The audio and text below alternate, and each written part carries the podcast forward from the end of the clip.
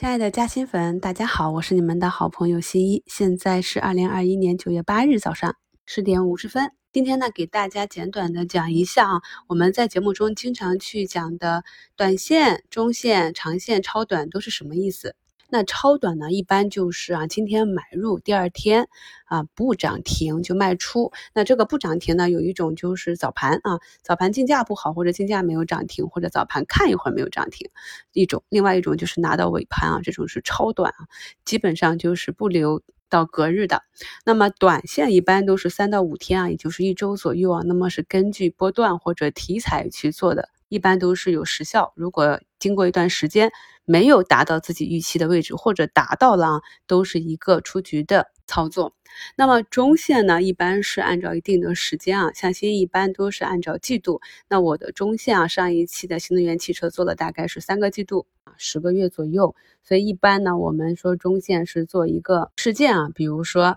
下一个季度或者是下半年的业绩的上涨，又或者是解禁前是否有拉升。啊，重组并购这样，或者某一个订单，或者呢某一个大新闻事件，或者某一个周期，比如入冬的燃气和入夏的电力啊，那这是中线。长线呢，一般都是以年化来计算。既然是年化来计算呢，那肯定持有时间是在一年以上。所以一些大的周期啊，比如说我们讲猪周期啊的周期，一般是两到三年啊。有色金属的周期一般是五到七年啊，这样是周期性的。所以呢，这就是我们平时讲的超短、短线、中线、长线和周期性不同的时间逻辑啊。当然呢，在这其中啊，也可以用一些短线的技术来做中线、长线的波段。比如说，我以前在节目里讲过，像京东方的月线。我们可以看到，它也是经过几年就会下到三元左右啊，然后又经过几年又会上到五六元。所以有一些我的大资金的朋友，他们是喜欢把钱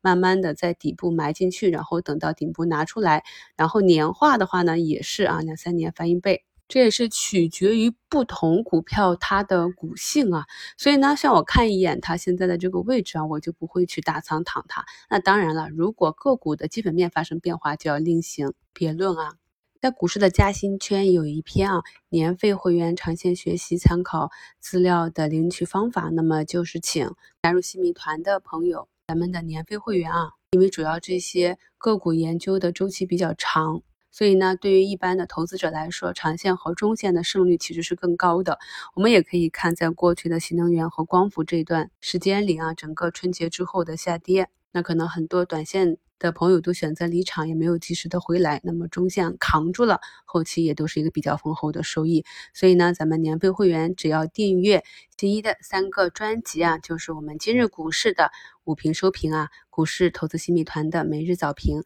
还有基础入门这三个专辑啊，如果您认可新一的努力呢，也请给我五星好评啊，点一下是四点五分哦，要点两下。操作完毕之后呢，只要复制一下内容啊，这详情呢是放在帖子里的，私信给我，那我们的小助手就会把。新一这段时间研究的未来可能会具有比较好的成长性的一些标的，跟大家分享啊。那么另外讲一下呢，这些标的呢都是未来拉长来看啊，在一到五年内可能会有一些比较好的成长空间啊。那么在这段时间里呢，大家也是要去仔细看说明啊，也是要多花点时间和精力对个股进行一些研究。相信呢，我们一同成长下去，越来越多的嘉兴粉会成长为既有。非常优秀的股市技术，又有很良好的投资心理素质的投资达人，感谢各位朋友一路以来的支持，我是你们的好朋友新一。